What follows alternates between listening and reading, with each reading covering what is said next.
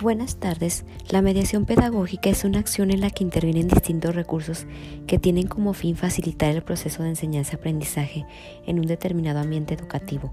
En esta sesión abordaremos tres estrategias de mediación pedagógica, tales como foros, investigación documental y mapas conceptuales.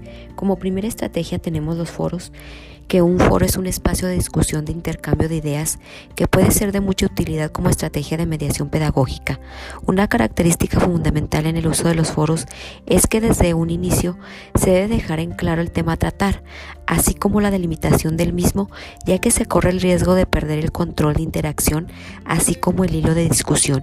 Saber moderar correctamente las dinámicas comunicativas es básico para el buen funcionamiento de este espacio. En un foro comúnmente se exponen preguntas, se proponen temas de discusión que no necesariamente llegan a una conclusión final. Se fomenta la socialización, se organizan grupos de trabajo, Existen básicamente dos tipos de foros, los virtuales que son como los que ustedes acceden cotidianamente y los físicos que es donde comúnmente se recurren a las aulas, auditorios entre otros.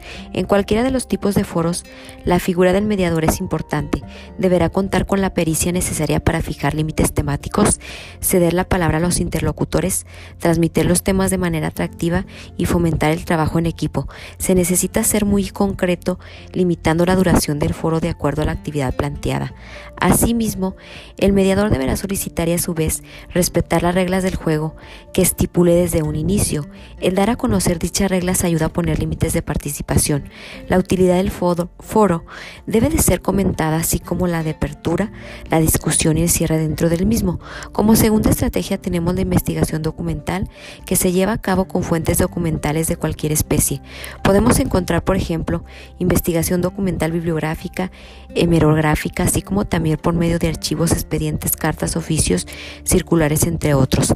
La investigación documental se caracteriza por utilizar documentos previamente seleccionados, utilizar procedimientos lógicos, análisis, síntesis, deducción, intuición, llevar un orden una serie de objetivos precisos. Algunos de los distintos tipos de investigación documental son la investigación histórica, la investigación descriptiva, la investigación experimental. Las etapas para realizar una investigación documental son las siguientes. Se elige un tema, se recolecta bibliografía acerca del tema, se elaboran fichas bibliográficas y hemerográficas, se realiza una lectura rápida del material, se delimita el tema, se elabora un esquema de trabajo, se busca y amplía material acerca del tema delimitado, se realiza una lectura detallada de la bibliografía obtenida, se elaboran fichas de contenido, se organizan fichas de contenido y se revisa el esquema, se redacta el borrador del trabajo final, se redacta el trabajo final.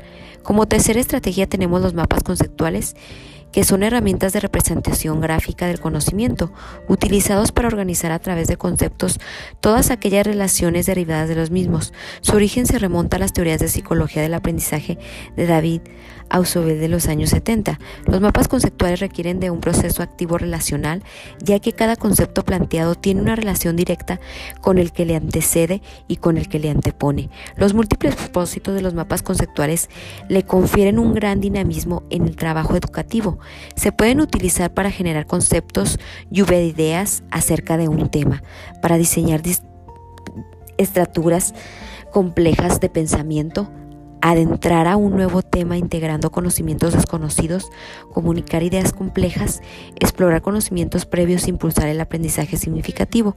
Un mapa conceptual debe contemplar los siguientes elementos conceptos, palabras de enlace, proposiciones y líneas de unión.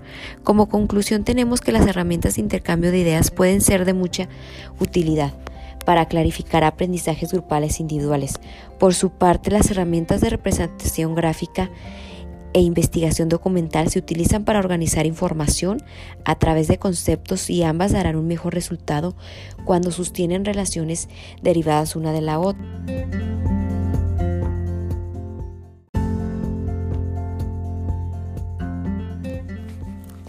Buenas tardes. La mediación pedagógica es una acción en la que intervienen distintos recursos que tienen como fin facilitar el proceso de enseñanza-aprendizaje en un determinado ambiente educativo. En esta sesión abordaremos tres estrategias de mediación pedagógica, tales como foros, investigación documental y mapas conceptuales. Como primera estrategia tenemos los foros que un foro es un espacio de discusión de intercambio de ideas que puede ser de mucha utilidad como estrategia de mediación pedagógica. Una característica fundamental en el uso de los foros es que desde un inicio se debe dejar en claro el tema a tratar, así como la delimitación del mismo, ya que se corre el riesgo de perder el control de interacción, así como el hilo de discusión. Saber moderar correctamente las dinámicas comunicativas es básico para el buen funcionamiento de este espacio. En un foro comúnmente se exponen preguntas, se proponen temas de discusión que no necesariamente llegan a una conclusión final. Se fomenta la socialización, se organizan grupos de trabajo, Existen básicamente dos tipos de foros, los virtuales que son como los que ustedes acceden cotidianamente y los físicos que es donde comúnmente se recurren a las aulas, auditorios entre otros. En cualquiera de los tipos de foros, la figura del mediador es importante. Deberá contar con la pericia necesaria para fijar límites temáticos, ceder la palabra a los interlocutores, transmitir los temas de manera atractiva y fomentar el trabajo en equipo. Se necesita ser muy concreto, limitando la duración del foro de acuerdo a la actividad planteada. Asimismo, el mediador deberá solicitar y a su vez respetar las reglas del juego que estipule desde un inicio. El dar a conocer dichas reglas ayuda a poner límites de participación. La utilidad del foro debe de ser comentada así como la de apertura, la discusión y el cierre dentro del mismo. Como segunda estrategia tenemos la investigación documental que se lleva a cabo con fuentes documentales de cualquier especie. Podemos encontrar, por ejemplo, investigación documental bibliográfica, hemerográfica, así como también por medio de archivos, expedientes, cartas, oficios, circulares, entre otros. La investigación documental se caracteriza por utilizar documentos previamente seleccionados, utilizar procedimientos lógicos, análisis, síntesis, deducción, intuición, llevar un orden una serie de objetivos precisos. Algunos de los distintos tipos de investigación documental son la investigación histórica, la investigación descriptiva, la investigación experimental. Las etapas para realizar una investigación documental son las siguientes. Se elige un tema, se recolecta bibliografía acerca del tema, se elaboran fichas bibliográficas y hemerográficas, se realiza una lectura rápida del material, se delimita el tema, se elabora un esquema de trabajo, se busca y amplía material acerca del tema delimitado, se realiza una lectura detallada de la bibliografía obtenida, se elaboran fichas de contenido, se organizan fichas de contenido y se revisa el esquema, se redacta el borrador del trabajo final, se redacta el trabajo final. Como tercera estrategia tenemos los mapas conceptuales que son herramientas de representación gráfica del conocimiento, utilizados para organizar a través de conceptos todas aquellas relaciones derivadas de los mismos. Su origen se remonta a las teorías de psicología del aprendizaje de David Ausubel de los años 70. Los mapas conceptuales requieren de un proceso activo relacional, ya que cada concepto planteado tiene una relación directa con el que le antecede y con el que le antepone. Los múltiples propósitos de los mapas conceptuales le confieren un gran dinamismo en el trabajo educativo. Se pueden utilizar para generar conceptos, lluvia de ideas acerca de un tema, para diseñar estructuras complejas de pensamiento, adentrar a un nuevo tema integrando conocimientos desconocidos, comunicar ideas complejas, explorar conocimientos previos e impulsar el aprendizaje significativo.